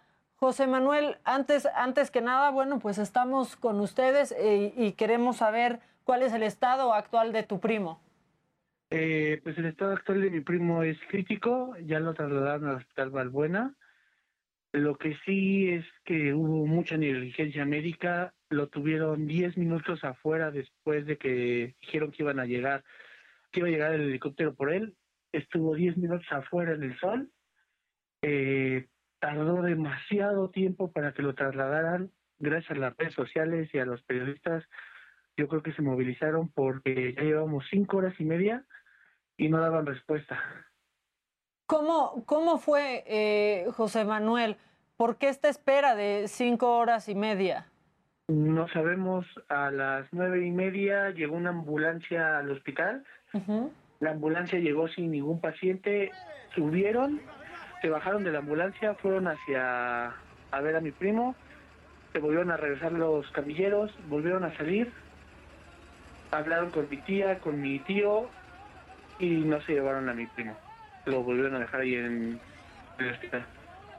Esto que mencionas, José, oh, nueve y media, cuando dices nueve y media fue nueve y media de la mañana, pero De la mañana. ayer por la noche, ¿cómo, ¿cómo se enteraron y por qué hasta esta hora de la mañana es que se empieza a tomar acción? Se supone que a las a, a las cuatro y media le iban a hacer una resonancia y al parecer no se le hicieron. Después de las cuatro, cuatro y media fue cuando se pidió el traslado. De esa hora hasta ahorita fue cuando apenas se logró hacer el traslado. ¿Cómo, cómo se enteraron ustedes de, de este accidente, que tu familiar estaba involucrado en esto? Eh, lamentablemente, este, bueno, ah, eh, una persona que dejó a mi primo ahí en el metro, pues fue luego, luego cuando sucedió el accidente que nos dijeron.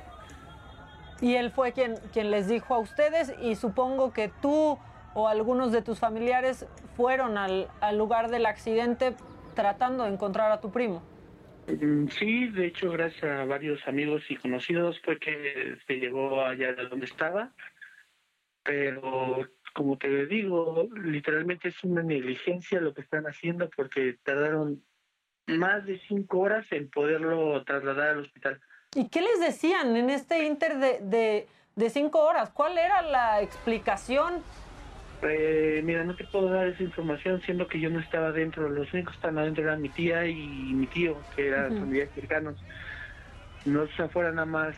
Hubo un reportaje donde salió mi tío diciendo que, pues por favor, dieran la ayuda. ¿Por qué? Porque no estaban dando respuesta. Ya lleva cinco horas ahí y te digo que la ambulancia que fue no se lo quiso llevar. Pero literalmente dijeron que no y se regresaron, se fueron. Cinco horas esperando una resonancia magnética. ¿Y hasta qué hora es que lo trasladan a otro hospital, José? Hace como 15 minutos. Uf, ok. Bueno, pues estamos, estamos pendientes de esto. Ahorita tu primo es reportado en situación crítica. Sí. Bueno, ¿se han acercado ya las autoridades con, con ustedes, con alguien de su familia, a brindarles ayuda? Y Mira, de hecho ahorita yo me vine a otro lado, yo ahorita los voy a cargar en el hospital, ¿por qué? Porque tengo hermanos menores, entonces ahorita vengo yo a donde vivo y ahorita ya me voy para allá. De hecho por eso pude contestar porque ahorita ya llegué donde yo estoy habitando. José, pues un, un abrazo para, para ti, para, para toda tu familia. Esperamos que, que tu primo pronto, pronto esté, esté bien y por supuesto estaremos en contacto contigo, con tu familia y con todos los afectados, ¿no? Si, si alguien que nos está escuchando se encuentra en una situación así, que es de verdad inaceptable, que, que tengan a una persona más de cinco horas esperando, pues que se comuniquen con nosotros, pero aquí estamos nosotros eh, pendientes y a la espera de, de información, José. Bueno, muchas gracias, los dejo porque tengo que apurarme. ¿Hay algo antes, ya te fuiste, José? No, no, no, dime. dime. Antes, antes de, de que te vayas, algo que quisieras decirle a las autoridades que te están viendo y escuchando en este momento. Sí, que literalmente qué negligencia. ¿Por qué? Porque es una persona en estado crítico y que esperar tanto tiempo para que lo pudieran trasladar se me hizo muy irresponsable. No sé qué esperan, si que él empeorara más o que saliera pues de verdad en un estado más grave de lo que ya está. Y algo importante, José, es que hay seguro de gastos médicos para estos accidentes y podrían pedir su traslado a un hospital privado y creo que eso es importante saber.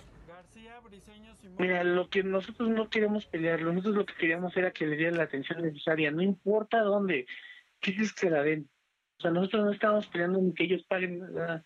Nosotros queremos que mi primo salga con bien y, y se mejore. Así, así va a ser, José. Estamos pendientes y por supuesto los micrófonos del Heraldo Radio, el Heraldo Televisión están abiertos para ustedes, José. Muchas gracias. Gracias a ti, nuestros mejores deseos, evidentemente, para él y para todos los afectados con esta, con esta tragedia.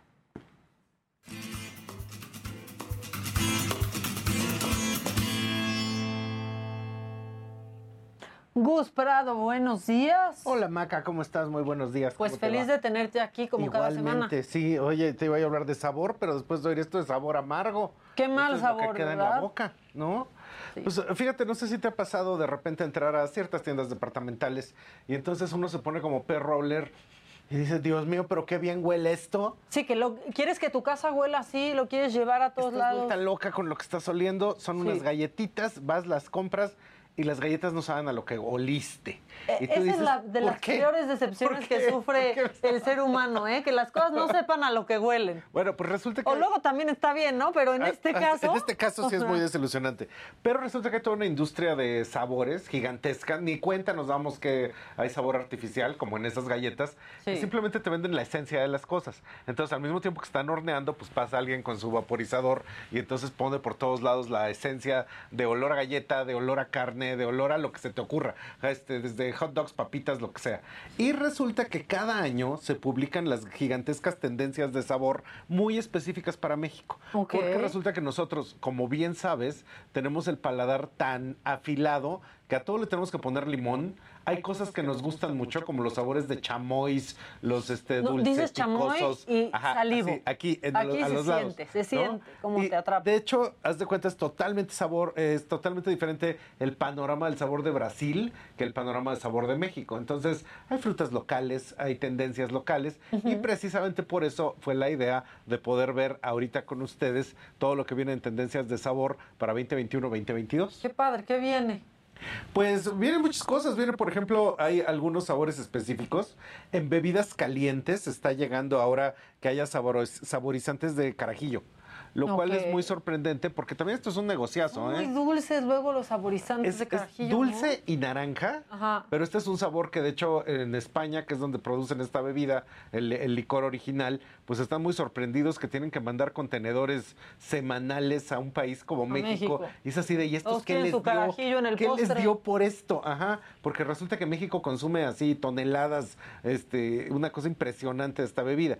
Y al que le atine a lo que va a pasar en sabor, pues se va a volver riquísimo. O sea, de hecho, en los últimos dos años en México, todos los postres son carajillos. Este, el, eh, los aperoles se volvieron el refresco de elección del adulto joven. Entonces, cuando tú le atinas a qué sabor viene, pues básicamente vas a ser un ganador en todo sentido.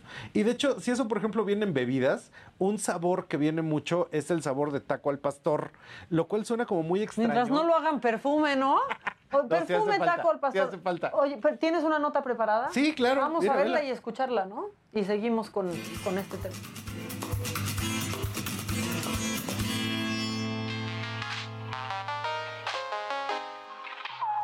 Sabemos que las tendencias nos hablan de lo que se va a utilizar en la ropa, en el interiorismo, en los colores, pero difícilmente nos damos cuenta que una gran tendencia es todo lo que va a pasar en el paladar. Y particularmente estas tendencias predicen cuál es el gusto del consumidor en todo lo que nos vamos a estar comiendo y bebiendo. Para el año 2021 y 2022, algunas de las direcciones son la jamaica, el aguacate, todas las combinaciones de limón, tanto en lo dulce y salado, y particularmente el sabor chamoy, que para México está causando furor. La gran tendencia de sabor, todo lo que tiene que ver con el aguacate. Y particularmente aquí en una combinación de aguacate, coco y matcha. Los tres sabores en tendencia. Probablemente lo que nos caracteriza como mexicanos es que a todo le ponemos limón, pero particularmente las combinaciones guayaba, fresa, limón real están teniendo todo el sabor del 2021-2022 porque el tamarindo más el limón. El limón en combinación con todos los demás cítricos son favoritos de lo que tenemos que probar en esta temporada. Hola, estamos aquí con el chef Roberto Gutiérrez Moedano, que es precisamente quien prepara todo esto y te quiero preguntar, ¿cómo sabes cuál es la tendencia? ¿Qué es lo que está buscando el público mexicano? ¿Cómo sabes cómo encontrar este sabor? Pues justo mucho nos movemos con las temporalidades, ¿no? Con las estaciones. Vamos, es probar, es ir al mercado, es conocer los ingredientes y empezar a jugar con los sabores. ¿Qué propuesta tienes ahorita en esta temporada y para la siguiente temporada? Pues viene Día de las Madres, jugamos mucho con los sabores florales, frambuesas, pimientas rosas, fresas, todo el mundo de los frutos rojos va muy bien. ¿Cuál sientes tú que sea el sabor favorito de México? Híjole, somos muy golosos, nos gusta mucho el chocolate, pero también nos gustan los- en esta temporada los sabores muy frescos. Entonces los cítricos, como decías, el limón, la naranja, la mandarina en su momento, es muy buscado. Plantas que vienen de Sudamérica como el acai y el cayú, el estado de ánimo en el que nos encontramos, que después de las cuarentenas lo que busca es sabores confortables. Lo que queremos ver, lo que queremos saber, a dónde estamos viajando, todo eso confluye para poder armar las tendencias de sabor, tanto para hacer saborizantes artificiales como lo que vamos a encontrar en los mercados. Y precisamente por eso el estudio de estos sabores es lo que nos permite adelantarnos a los sabores que están por venir. Padrísimo, Gus, Ese padrísimo. es el asunto. ¿Dónde podemos revisar más de esto? Ay, pues por favor síganos a través de trendo.mx en todas nuestras redes donde estamos viendo tendencias de ropa, de consumo, de sabores, de olores, todo lo que va a preferir el público mexicano para poderlo compartir con ustedes. Muchísimas gracias. Otro, otro día hablamos de los olores del coche Por nuevo, favor, claro ¿no? que sí. Ese es un gran tema. Nosotros vamos a un corte y regresamos. Esto es Me lo dijo Adela.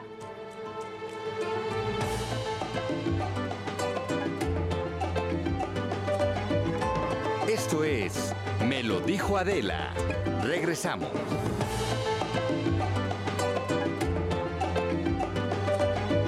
Heraldo Radio. La HCL se comparte, se ve y ahora también se escucha.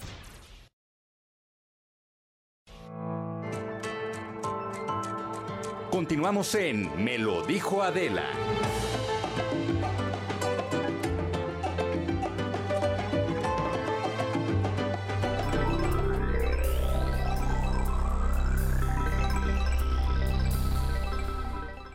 El sonido de la tecnología. El sonido de la tecnología ¿Qué es como de agüita y así. Oigan, solamente decir este, que estamos ahorita en YouTube. Exacto. En Facebook no, porque se nos cayó la transmisión porque hablamos de Star Wars. Y la tecnología no tiene palabra. Y la tecnología no tiene palabra de honor, pero el de tecnología sí, que es Exacto, Luis G.I.G. Exactamente. ¿Qué traes, Luisito? Oye, eh, Clubhouse anunció ya su beta para Android. y Muy, de manera curiosa están diciendo que la están probando algunos usuarios amistosos. O sea, si son trolls, no se la iban a dar para que O sea, probaran. solo los buena onda. Solo los buena onda. Hay que recordar que Clubhouse es esta red social como de salas de chat, pero de audio. Eh, lo hemos explicado aquí, que es como si estuvieras como en un programa y tú pudieras levantar la mano para poder participar y formar parte de, de las mesas que ahí se arman. Yo no Eh, sé si le he agarrado el... yo, o yo sea, no le he dado el golpe Hay bien, ¿eh? mucha gente que de pronto no le agarra bien la onda, pero hay otros que a mí en su momento sí me, me- me volaba la cabeza porque además era muy adictivo. Y lo cierto es que también tiene muchas copias. O sea, ya Spotify sacó su versión. Twitter. Facebook, Twitter, eh, Reddit, Telegram y hasta LinkedIn. O sea que eh, sí es un paso que tienen que dar de manera rápida porque si no se los van a comer. O sea, al Claro. final todos están haciendo eh, esto y va a pasar como las historias. O sea, ahora hay ¿Todos historias son en de todos audio? lados. Eh, todos son de audio, exactamente. Ese es un poco la- el gran diferenciador y que no se queda ahí en la plataforma, es únicamente en el momento en el que ocurre. No se guarda, no, lo puedes guarda. escuchar después. Exacto, pero bueno, esto únicamente será eh, sobre todo estas pruebas para algunos usuarios, irán avanzando, así que habrá que estar atentos. Hay mucha gente que en Android fue apartando su usuario y seguramente quizá pueda ser el momento para que eh, ya te puedan estar dando este, este pase, este boleto, es como la, la- la fila del, del antro, ¿no? De Billy somos cuatro o algo por el estilo. Pero bueno, ahí es como se está dando este, este movimiento. Y bueno, tú ya lo mencionabas, Maca. eh, Bill Gates anunció en redes sociales el día de ayer que tras 27 años de matrimonio termina su eh, relación con Melinda ¿Y cómo Gates. suena? ¿Y cómo suena? Ah, el sonido, el sonido de, de la, de- la tristeza de suena? Windows.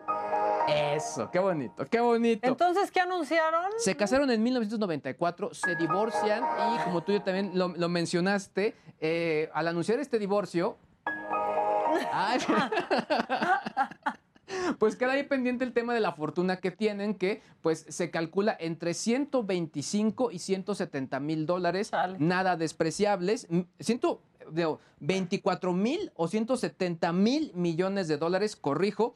Eh, y bueno, como tú lo mencionas también, eh, se darán eh, en una en herencia 10 millones de dólares para cada uno de sus hijos. Eh, sin embargo, todo el resto de la fortuna será para obras de caridad. Otro punto importante es que también se menciona que eh, Melinda cambió ya sus redes sociales y eliminó Ese sí ya... es chismito, chismito, Ese sí es de- chismito. cuéntamelo, Patti. Sí, a ver, Pati, dime, Y ¿qué, tal, qué es- hizo? eh, agregó su nombre de soltera, entonces ahora sus redes sociales está como Melinda French Gates, no suelta el Gates, ahí como que deja ahí el, el espacio o el, el piecito como reclamando su lugar. No, Eh, si ya se lo va a quitar, que se lo quite completo. ¿cómo? Ahí lo deja. Es lo que yo diría, ¿no? pero, pero bueno, ahora, lo que sí es un hecho es que hay mucha relación con fundaciones y sí han trabajado de una manera muy congruente. Así que sí eh, es muy seguro que mucha de esta afortunadamente vaya para ese, ese tipo de situaciones. Bill Gates ha tenido mucha presencia, sobre todo en, en los temas de la pandemia. Incluso hace un- algunos días mencionaba que si los procesos de vacunación continuaban, eh, de acuerdo a los estudios que ellos tenían, podríamos estar diciendo de que esto ya bajó para, para diciembre de 2022, ¿no? 2022. No, ¿saben qué? Ahora sí que controlar, suprimir, Sí, o sea, no, un- ¿cómo? exacto, un control Z, porque la verdad es que está bastante, bastante fuerte. Y una última nota, Maca, siguiendo con el tema de las telenovelas. Ayer la IFT anunció, o más bien publicó un estudio donde menciona que el consumo de telenovelas por parte de niños eh, de entre 9 y 12 años aumentó, sobre todo en periodos ¿De tiempo- telenovelas? de telenovelas, en periodos de tiempo de entre las 9 y 9.30 pm, más o menos la hora en la que estarán No, cenando es los cuando pequeños. están las demás para adultos. Es ¿no? lo que varios mencionamos. Sí, es que hay novelas para niños. Ahora, el detalle interesante es que este consumo no se ve marcado en televisión abierta, sino que se ve en plataformas de paga. Eso es también lo que llama la, la- la atención. Lo más visto en Netflix en algún tiempo fue La Rosa de Guadalupe. la Rosa de Guadalupe, sí, no. para los que se hacen de no, yo solo Netflix, pero eso es lo que más se veía en Netflix en nuestro país. RBD también aumentó mucho y, y la verdad es que sí, eh, se, ha, se ha dicho que quizá esto pueda bajar, pero sí se nota el pico de lo que ocurrió el año pasado eh, y sobre todo obviamente ya que los niños regresan a la escuela, se habla de, de- de regreso escalonado, esto podría digamos que regularizarse a como estaba en 2019. A que ya no vean novelas los niños. Pues yo lo diría, la verdad, ¿no? O sea, creo que hay más contenidos y más en la red de lo que, ha- lo que puedes encontrar, muchas recomendaciones. eh, y creo que telenovelas y más las que están en este momento al aire, pues creo que no son para los más pequeños. Bueno, pero aparte ha habido ahí como este siempre ese comentario. Cuando empezaron a hacer las telenovelas para niños, yo me acuerdo y algo que ha sido muy criticado. Fíjate cómo se me quedó. No sé si era Luz Clarita o El Diario de Daniela, que era una de estas primeras telenovelas así para, para niños como de esta nueva época, porque pues existió Mundo de Juguete y así. Sí, a, a mí Cesarín me contaba, por ejemplo, de, de Carrusel. Eh, exactamente, o Carrusel. Pero de pronto en Luz Clarita, un día de la nada que se muere la mamá y fue un tra- o sea, yo me acuerdo que fue un trauma generalizado Pues para todos los niños que veíamos esa novela. Era como, ¿qué? Las mamás se mueren, espérense, ¿qué está pasando? No te vayas más Y lejos. llega la madrastra mala. O sea, y- ¿no? Remy en el Canal 5, o sea, Sí, Remy. ahí el pobre corazón alegre ahí cayendo en su actuación, ¿no? Triste, Pues sí. triste contigo para los niños. Pero bueno, hay, hay, hay mejores cosas que pueden ver. Por lo pronto, este estudio los lanzó la IFT eh, y sobre todo, pues bueno, qué bueno que sacan estos estudios porque de pronto eh, hace falta entender cómo se está consumiendo el contenido. Pues sí, y entonces Melinda ahora es Melinda, Melinda French Gates. Melinda French. Exacto. Ya, ¿No? Y pues mira, ¿sabes qué? Llegó tu momento. Mi momento. O sea que ya, te vas. ya- ya me pero, voy. pero muchas gracias. No, este, Luis G.I.G. Disfruta tu día. Exacto, así. ¿No? O sea, Mucho may the fourth be with you. Exacto. Y nos vemos mañana. Nos vemos mañana. Ya estás.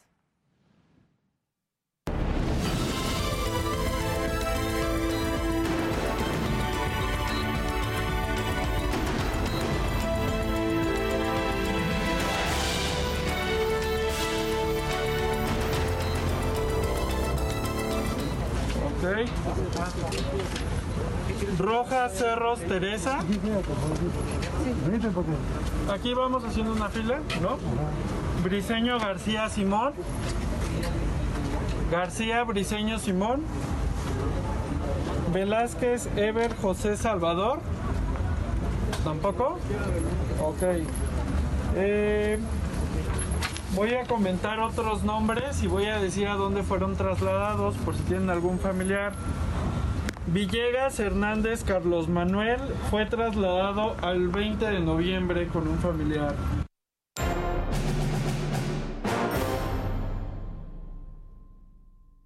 Bueno, ya están aquí Ilan Katz y Claudia Aguilar para hablar sobre el trágico accidente en la línea 12 del metro. Amigos, ¿cómo están? Claudia, Ilan. Día triste.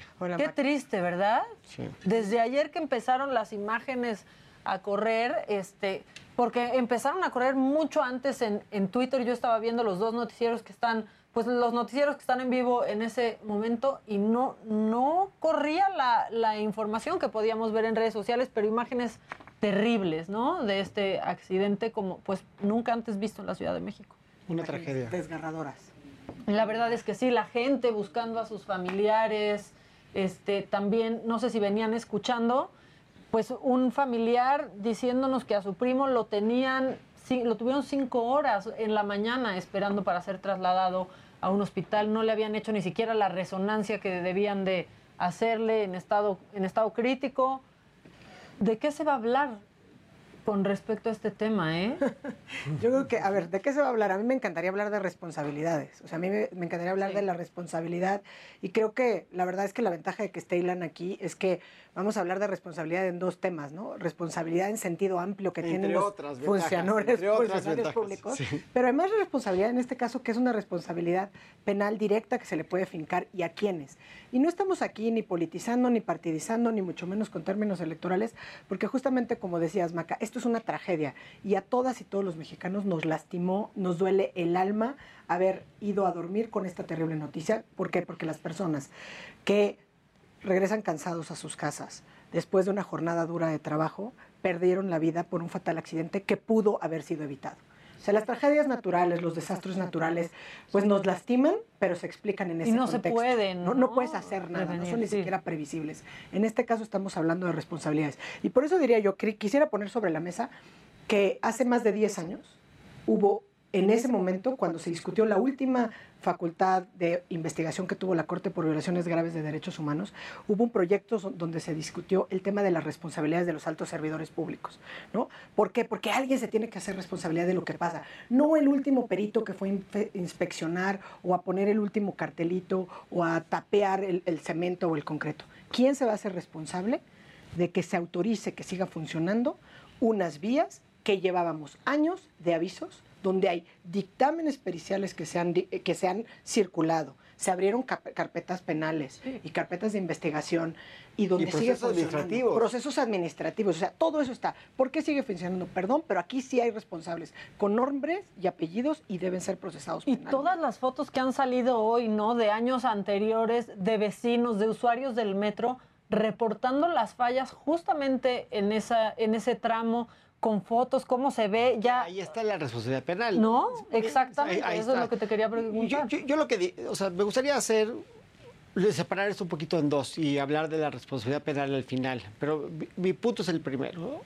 Cualquier ciudadano tiene, obviamente, eh, debe tener el derecho a subirse al metro sin pensar que se va a caer. Bueno, Digo, pues vamos a partir de la base, ¿no? O sea, no debe ni de Exacto, pasar ¿no? por tu cabeza. A su no. casa o a su O sea, trabajo. Todos tenemos que tener la tranquilidad de que se le está dando el mantenimiento adecuado a las instalaciones que usan los ciud- ciudadanos de la Ciudad de México, ¿no? Como bien saben, pues hay treinta y tantas carpetas de investigación en contra de miles de personas, de los constructores, de Marcelo Ebrard, etcétera, etcétera, Y ya cuando dicen se queda una carpeta de investigación, es como de, ah, bueno. No, es, Sí, eso pasa país. sí, Por supuesto, y, y la falta de capacidad de integrar ágilmente a veces no tiene que ver con la capacidad de la autoridad, tiene que ver con que simplemente los asuntos se vuelven muy voluminosos y se estancan. Pero mi punto es el siguiente, yo creo que si vamos a hablar de responsabilidades tenemos que entender que el único responsable el día de hoy del funcionamiento del metro es el gobierno que está encargado del metro hoy. Si se cayó el metro ayer, es culpa del gobierno que tenía a su encargo el metro ayer.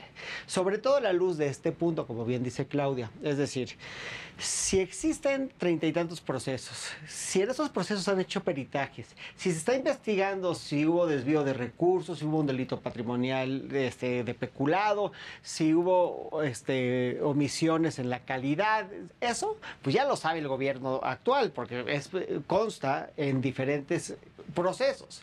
Bajo esta lógica, pues si no podía funcionar el metro, tenía la obligación el gobierno actual de hacerle las mejorías al metro que se tenían que llevar a cabo. Lo, lo que más a mí pensar, pues que no había ningún tipo de falla este, de la construcción que impedía el manejo habitual del metro. Lo que sí vemos que habían avisos de que habían daños estructurales y esos daños estructurales se tienen que atender y aquí entramos en un, en un tema un poquito más técnico que es el siguiente. Si tú tienes el, el cargo, ¿no? si tú tienes el encargo de estos bienes para que funcionen todos los días y en ese en ese tren, por decir algo, hay vidas humanas. Entonces, esas vidas humanas dependen de ti. Claro. Y el que tú tengas conocimiento de que se le tiene que dar un mantenimiento y no se le da, eso, y, y a causa de eso, gente pierde la vida, entonces estamos ante un homicidio por doble eventual, por comisión por omisión. Que sería como, a ver, alguien que va manejando un coche, que sabe que está mal y trae la vida de otros cuatro pasajeros. Por supuesto. Ese conductor puede ser procesado. Por supuesto, la diferencia... Es- o sea, para aterrizarlo tantito. ¿Es así? Y, y es que está muy bien lo que está diciendo Alan, porque eh, habla de las estructuras, no siempre se habla de daño estructural. Dicen los que saben, ¿no? Que las estructuras siempre avisan, primero. Y que si se trata de daño estructural, porque hemos venido hablando de la línea 12 del metro muchos años. Sí. Y si hubiera sido una falla estructural, digamos, de, de- de saque, de cuando la acaban de construir, en el minuto que le pones la carga, ¿no? Lo, lo sale, se, se evidencia. ¿no? Entonces, digamos, ya pasó. Aquí estamos hablando de negligencia. Era totalmente De no mandar los recursos a mantenimiento del metro. Y lo que tenemos que hacer es poner, ahora sí, los puntos sobre las IES y exigir este cumplimiento desde la responsabilidad. Lo que dice Ilan es muy puntual, es si hay un responsable. ¿Quién es el responsable? El gobierno actual de la Ciudad de México, porque es quien tiene a cargo el mantenimiento del metro.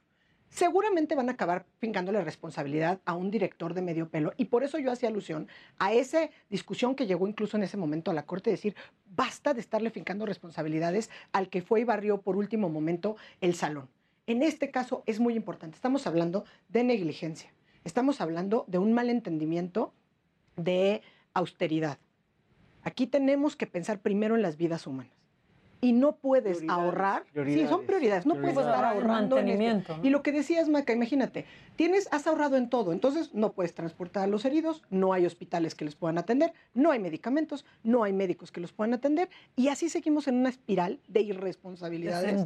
Que yo diría, la eso también es corrupción, y la corrupción es evidente que mata. Lo más triste de esto es que vamos a acabar una vez más en impunidad, y ojalá que así no sea. Cabe mencionar que si el responsable de estas trágicas muertes el día de ayer hubiera sido una empresa privada, le hubieran quemado las patas hoy en la mañanera, ¿eh? en vez de echar la culpa a la prensa crítica conservadora complotista. ¿Cómo ven eso que dijo hoy la jefa de gobierno, el peritaje externo?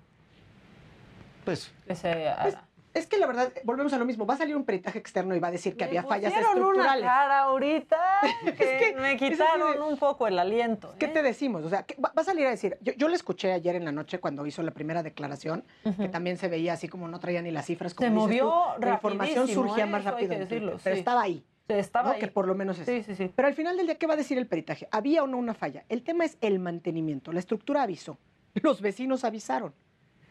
Bastaba darte una vuelta. Hay mil fotos, fotos del 17, del fotos del 20, 18, sí, fotos claro. del 18, del Sí, sí, 19, hay. del 20. O sea, esto no fue de la noche está. a la mañana. Mira, mi, mi opinión de Claudia Sheinbaum es mejor imposible. O sea, yo tengo una muy buena opinión de ella. Creo que es una mujer sensata, Sí, inteligente. O sea, mi opinión de ella es fabulosa. Y yo creo que es una persona que no va a, a buscar culpables por Hoy fue tenerlos. enfática, Sí, fue, ¿eh? fue enfática. Sí.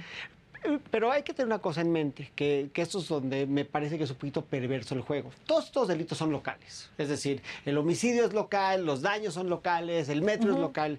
La autoridad que tiene que investigar es la Fiscalía local. De la y tiene que investigar al metro local. Entonces, pues el manejo político va a tener mucha más influencia que el manejo jurídico. Yo creo que es- eso es una de las trampas de arena de este asunto. Lo importante es que digan, a ver, ¿quién tenía que dar el aviso? ¿Lo dio? Sí o no. Y si lo dio, entonces, ¿quién tenía que hacer la reparación? ¿La hizo? Sí o no. Punto. Es que ese es el asunto. El asunto es, ¿avisaste o no avisaste? Y si sí avisaste, la- a quien la avisaste hizo algo, sí o no. Si, lo, si no lo hizo el que lo tenía que haber hecho, pues ese es el responsable. Y ese no puede ser un gerente de medio pelo. Ese tiene que ser una persona que tiene la capacidad de apretar el botón y decir, por favor, traigan a los de mantiento y arréglenme esta viga. Sí. Sí, es alguien con facultades de mando, o sea, sin duda. El, el- el tema que dices es muy importante. O sea, a ver, se queda a nivel local, se queda a nivel Ciudad de México, gobierno en la Ciudad de México. Evidentemente se van a iniciar las investigaciones. Ayer también estaba la fiscal Ernestina Godoy. eh, escuché también Sí, llegó algunas junto con- declaraciones. llegó con Claudia la doctora Sheinbaum. Es decir, hicieron presencia. ¿No? Además, algo que también hay que destacar de Claudia Sheinbaum es que además se aparece con el boca que vale Sí. la pena destacar porque Digna también tenemos respeto. otros dignos Sí, de todos sí, los respetos en estos momentos. Sí, totalmente. Eh, pero evidentemente el problema es que a dónde te van a llevar estas investigaciones. Aquí no nada más es lo que dice Ilan, o sea, es decir, a ver, había estos problemas, estos dictámenes, estos peritajes, estas repara- reparaciones pendientes. El tema es que claramente no tenía por qué estar circulando el metro por esa estru- estructura, porque con el daño que tenía, haberse colaptado así, parecía película de estas no. que ves en Marvel, eh, pero la verdad es que es una película de terror, saber que mexicanas, mexicanos Van ahí. van ahí y perdieron su vida en una noche cuando ya están agotados por la jornada laboral, que van de regreso a casa. A mí me parece sumamente lamentable que no hayamos Ese niño de 13 años que su madre lo estaba buscando, ¿no? Es una tragedia enorme. Es una tragedia, pero, pero el problema es que era totalmente evitable. Es muy fácil decir, se cierra la línea 12 del metro porque se va a caer esa viga. Y se va a usar el RTP como se está haciendo Pero además en este momento. hemos dicho esto desde el desde que se inauguró prácticamente la línea 12. Es de lo que más se ha hablado, O sea, de, lo la que línea más se ha hablado, 12. de la línea 12 del metro. Malversación de fondos, eh, que si los trenes no quedan en las vías, que si las vías eran de una manera, que si el material no era el adecuado. O sea, hemos hablado de que la los línea trenes no cabían en las vías. No, O sea, que- o sea, que si las vías no eran para los... Todo eso lo hemos... O sea, ¿cuántas veces hemos hablado de la línea 12? Entonces, como dicen, las estructuras avisan, pero en el caso de la línea 12 del metro, la resolución te- tenía que haber sido tomada. Lamentablemente no funciona.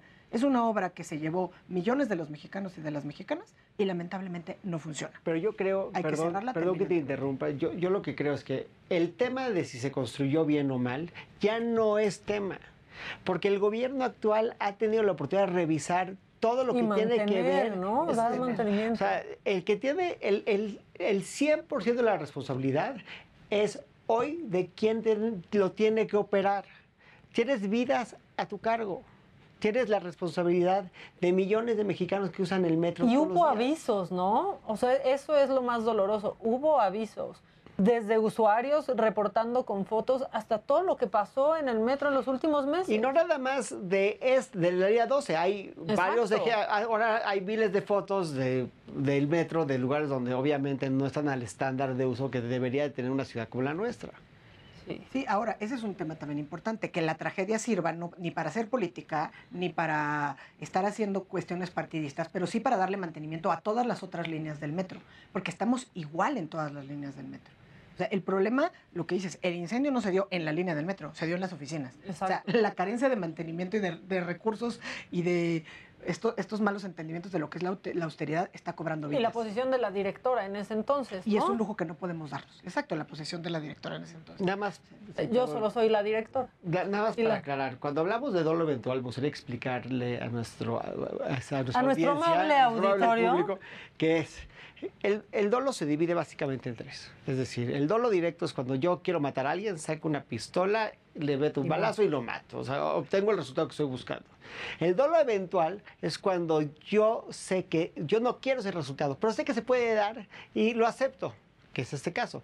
Un experto sabe que si hay una falla estructural en una viga que se puede caer, entonces se puede morir la gente. Lo sabes. No, o sea, no es algo que es, no solamente es probable, es muy probable. Entonces, por eso se da en este caso el doble eventual. Y no haces nada por evitarlo. No, sí, claro. o sea, ¿No? eh, eh, nada por evitarlo. esa es la comisión. Absolutamente nada. ¿Qué debería de pasar en los próximos días, en las próximas horas? ¿Qué esperarían? Me acaba de mencionar que eh, sí es importante tomar nota de que esto acaba de empezar. ¿no? Yo lo que vi es que ya habían levantado prácticamente todo, entonces no sé si se pudieron llevar a cabo las diligencias y las periciales que necesarias. tuvieron que parar el rescate porque era peligroso para los rescatistas, inclusive. ¿no? Así es. Pero lo que sí creo es que lo más importante es que se haga una investigación seria, que nos diga quién es el responsable, que se asuma esa responsabilidad y que se proceda conforme a derecho. Lo que sí es que no puede no pasar nada. Entonces, este país y este gobierno y nuestra jefe de gobierno es responsable de darle a todos los mexicanos, a todos los ciudadanos de esta ciudad, a todos los habitantes de esta, de esta ciudad, un resultado que sea ejemplar para que no se vuelvan a dar estos eventos en el futuro. Por supuesto que sí. Clau, tú ya te vi, ya te vi con ganas de No, decir algo. que estoy totalmente de acuerdo en eso, pero sí creo que ya es momento de fincar responsabilidad. A mí lo que pasa es que en este momento pienso, si el gobierno en turno es el responsable y el gobierno en turno es el encargado de hacer las investigaciones, ¿a quién le vamos a fincar responsabilidad? Ese es el gran reto. Y el problema es que no hemos acabado de entender como país que tenemos que fincar y empezar por fincar responsabilidades ejemplares a quienes toman Y que no es politizar. a quienes tienen el control. La verdad, yo diría, si, antes de fincar responsabilidades, tendríamos que empezar porque la gente tuviera dignidad y renunciara porque no puede, no puede eh, llevar a cabo sus encargos. ¿no? Como sucedió hace algunos años en Nueva York, cuando aparentemente había un coche bomba en Times Square y bueno, renunció por el solo hecho el encargado de la seguridad, por decir, ante este filtro en la seguridad, yo no estoy haciendo bien mi chamba. El tema es que en México no hemos llegado a eso. No podemos hablar de ese tipo de responsabilidades todavía y a mí eso es lo que en realidad me preocupa. Pues sí, la verdad es que qué bueno que, que pudimos platicar con ustedes. Eh, es una tragedia enorme, de verdad, descoran- descorazonador ver todas las... Sí, ver, esas imágenes tan tristes. Estábamos a la espera de una, de una conferencia justamente de la jefa de gobierno que empezaría a las 11 de la mañana. Se ha retrasado pues, casi una hora, pero los invitamos a que estén pendientes de la programación del Heraldo Televisión y por supuesto del Heraldo Radio para saber qué dirá la jefa de gobierno eh, con respecto a esto. Muchas gracias, amigos, por venir. Nuestra este- solidaridad con todas las este- víctimas y los familiares de las víctimas. Así es. Por hoy, muchas gracias, muchas gracias. Por hoy es todo en Me lo dijo Adela, pero mañana los esperamos en punto de las 9 de la mañana en televisión y a partir de las 11 de la mañana por el Heraldo Radio. Yo soy Maca Carriedo y a nombre de Adela Micha, muchas gracias por su sintonía. Hasta